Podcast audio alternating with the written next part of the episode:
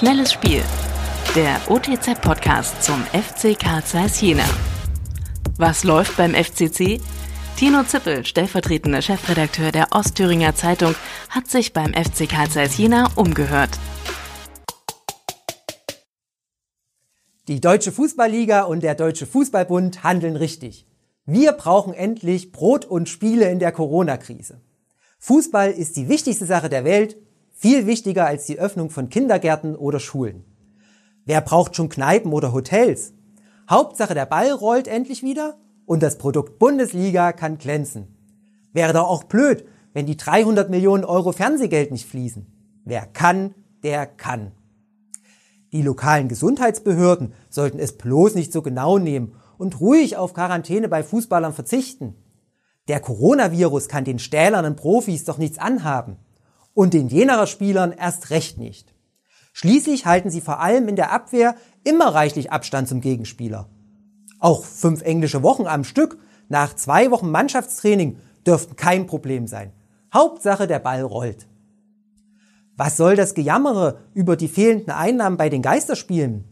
Die Deutsche Telekom überweist doch üppige 210.000 Euro Fernsehgeld, wohlgemerkt pro Verein, für das Premiumprodukt des Deutschen Fußballbundes für die dritte Liga. Übrigens sollte der Verband die Vereine, die gegen die Saisonfortsetzung gestimmt haben, unverzüglich in die Oberliga versetzen. Nur der integere Chemnitzer FC hat es rechtzeitig erkannt und sich auf die Seite der Guten geschlagen. Völlig unverständlich ist die Kritik am DFB. Regelrecht fürsorglich präsentiert sich der Sportverband. Wie verantwortungslos war es von der DFL, 7,5 Millionen Euro für die dritte Liga und die Frauenbundesliga als Solidarspende in Aussicht zu stellen. Bedingungslos! Das muss man sich mal vorstellen.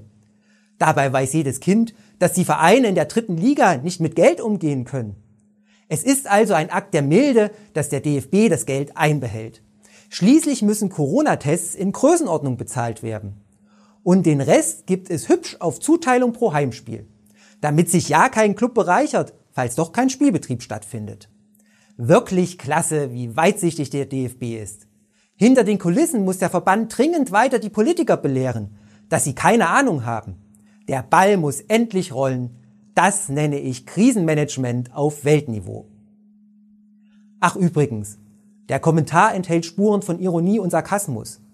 Im Klartext. Ich finde es unsäglich, wie die DFL und der DFB versuchen, in der aktuellen gesellschaftlichen Lage auf Teufel komm raus Geisterspiele durchzusetzen. Fußball ist und bleibt die schönste Nebensache der Welt. Gesundheit hingegen die Hauptsache. Noch mehr spannende Fakten rund um den FC Karl Zeiss Jena gibt es täglich unter www.otz.de oder im aktuellen Fanmagazin Querpass.